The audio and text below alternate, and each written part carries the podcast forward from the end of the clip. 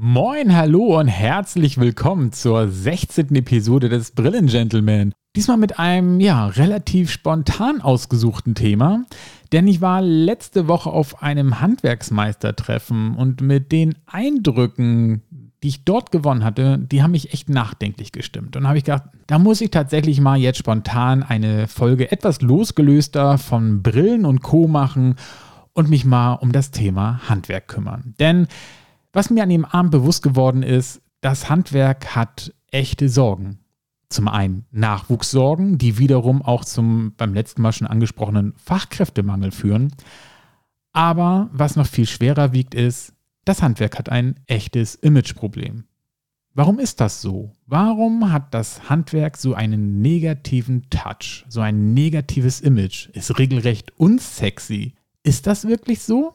Oder hätte das Handwerk nicht viel mehr Anerkennung und Wertschätzung verdient.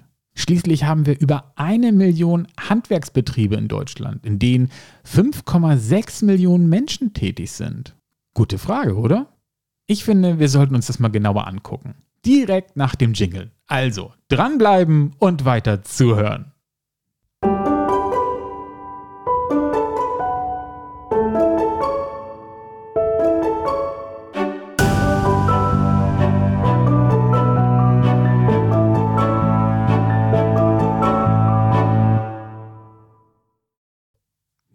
Bist du auch immer noch so beeindruckt von diesen Zahlen? Über eine Million Handwerksbetriebe in Deutschland und über 5,6 Millionen Menschen, die darin tätig sind? Wahnsinn, oder? Ich hätte das auch nicht geglaubt, wenn ich diese Zahlen nicht im Statistischen Bundesamt gefunden hätte. Also, die gibt es schwarz auf weiß. Da stellt sich natürlich noch mehr die Frage, wenn so viele Menschen im Handwerk tätig sind, warum das Handwerk so ein schlechtes Image hat, wo es doch die Wirtschaftskraft von nebenan ist, wie es so schön heißt. Was wäre, wenn das Handwerk nicht vorhanden wäre? Hast du dir diesen Gedanken schon mal gestellt? Auf was müsstest du verzichten? Welchen Einfluss hat das Handwerk auf deinen Tag? Lass mich ein paar Beispiele bringen. Wie sieht es aus mit dem Dach über deinem Kopf? Mit deiner Wohnung oder deinem Haus? Wäre das ohne das Handwerk da? Ohne die Maurer, die Zimmerleute, die Dachdecker? Gäbe es dann dieses Haus, diese Wohnung? Nein. Die über 19 Millionen Gebäude in Deutschland sind durch ihre Hände entstanden. Wie stände es um das geliebte Brot? Die Brötchen, mein Franzbrötchen, wäre alles nicht da ohne die Bäcker. Die ganzen leckeren, süßen Sachen, alles nicht denkbar ohne Konditoren. Es geht weiter. Das Auto, ne? eines der liebsten Dinge von uns Deutschen. Was würden wir ohne die ganzen Mechaniker machen? Straßen gäbe es nicht, ohne die Straßenbauer, auch ein Handwerk. Nicht zu vergessen natürlich die Optiker. Wir hätten alle ab 40 bis spätestens 50 irgendwann Probleme mit dem Sehen. Schließlich ist die biologische Uhr bei uns allen vorhanden und äh, macht auch sehr selten Ausnahmen. Wir hätten alle äh, eingeschränkte Sehfähigkeiten und könnten nichts dagegen tun. Das gleiche wäre mit dem Hören. Friseure ich finde, das letzte Jahr hat es deutlich gezeigt in Corona, als die Friseure zu waren. Auf einmal hatten wir alle längere Haare und das war nur ein kleiner Zeitraum. Stell dir mal vor, es gäbe über Jahre keine Friseure. Wir hätten alle richtig, richtig lange Haare oder richtig schlechte Frisuren. Gut, vielleicht, weil wir es auch nicht anders kennen, würden wir einfach so rumrennen, aber es gäbe es nicht.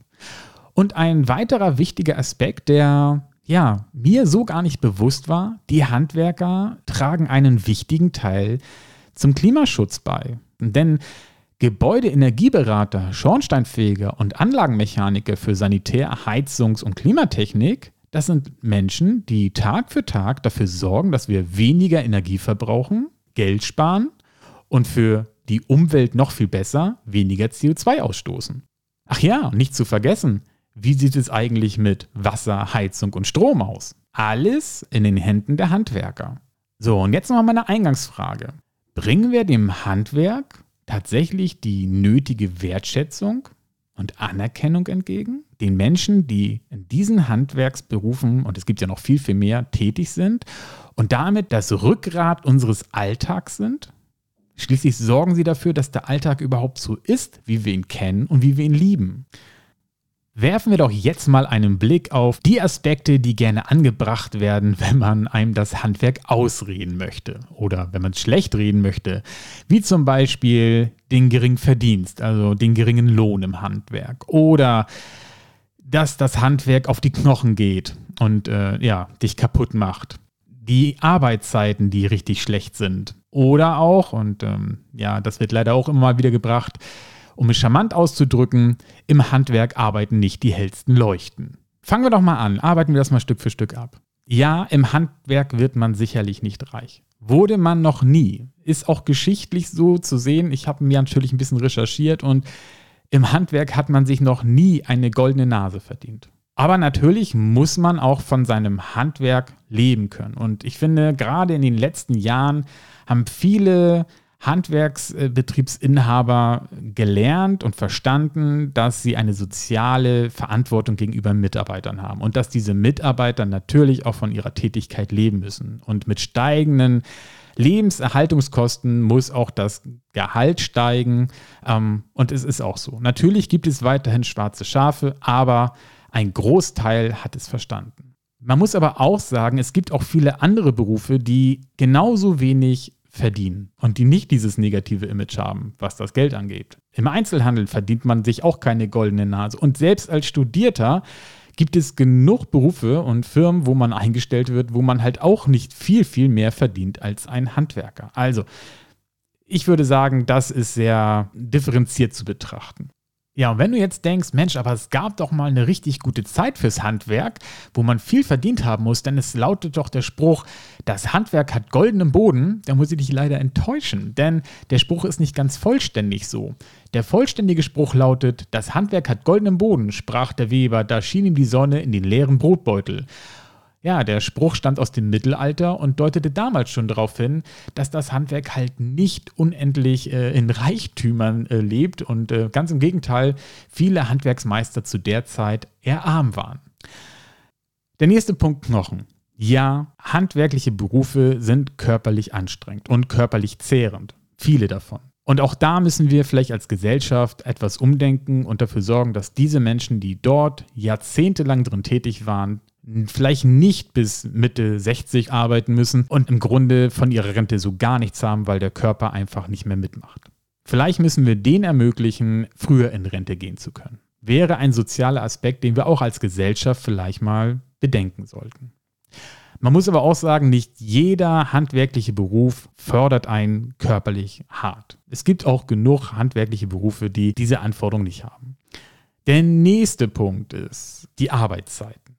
Natürlich gibt es im Handwerk Arbeitszeiten von bis. Die gibt es in jedem Beruf, in jeder Branche. Da immer anzubringen, naja, als Handwerker fängt man früh an. Naja, wenn du dir den Bäcker ausgesucht hast, ja, fängst du früh an. Ich muss sagen, ich stehe gerne früh auf. Ich stehe seit über 20 Jahren um Viertel nach vier auf. Für mich kein Problem. Ich könnte also auch locker als Bäcker unterwegs sein, was das angeht. Da stellt sich mehr die Frage, warum ist das so ein wichtiger Aspekt? Man kann natürlich ja auch einen Handwerksberuf aussuchen, der zu seiner eigenen biologischen Uhr passt. Zum Beispiel ist man als Optiker oder Hörgeräteakustiker unterwegs, ja, dann fängt so ein Geschäft vielleicht um halb neun, neun, vielleicht sogar erst um zehn an. Ja, dann kann man halt länger schlafen, wenn es zur eigenen biologischen Uhr passt.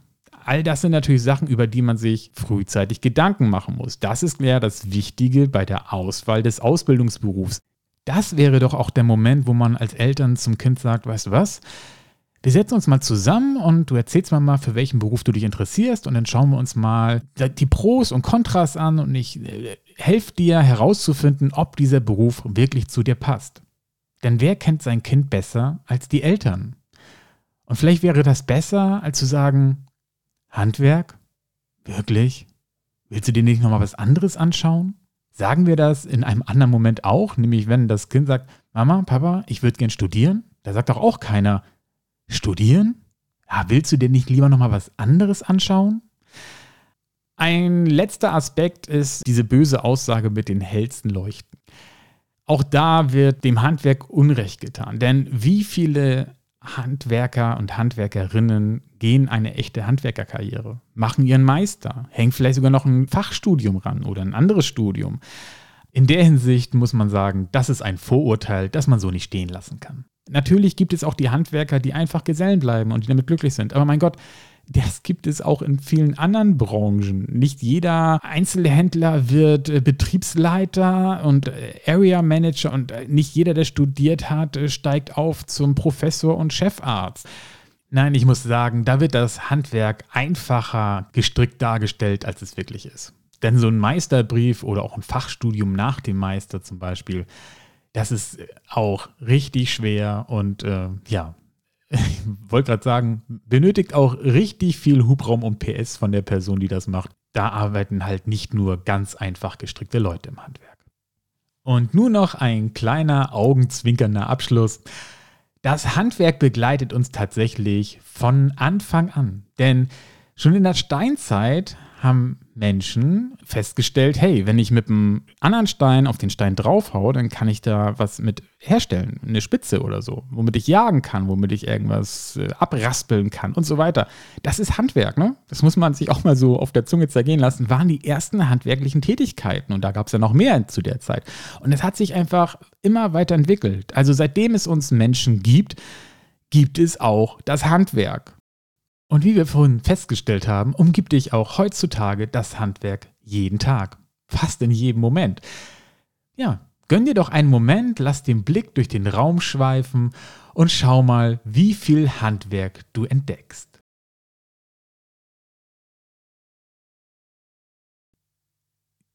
So, jetzt beenden wir langsam mal deine Erkundungstour durch deine Umgebung und ich würde zu gern wissen, wie viel Handwerk du so spontan entdeckt hast. Leider endet nun auch die Episode. Ja, wir sind am Ende angekommen und ich hoffe, sie hat dir gefallen, auch wenn es diesmal nicht ausschließlich um die Augenoptik und um Brillen ging. Aber das Handwerk ist für Augenoptiker halt auch sehr wichtig und ich hoffe, ich konnte dir das Handwerk näher bringen und äh, vielleicht dafür sorgen, dass es mehr Wertschätzung und Anerkennung erfährt. Das würde mich sehr freuen, besonders für die Menschen, die im Handwerk tätig sind. Sollte dir die Episode gefallen haben, Mensch, dann abonniere mich doch oder schenk mir Gefällt mir, wenn das geht. Solltest du mehr hören wollen und du kennst die alten Episoden noch nicht, ja, 15 weitere warten auf dich. Ich danke dir fürs Zuhören, sage Tschüss und bis bald, dein Björn, der Brillengentleman.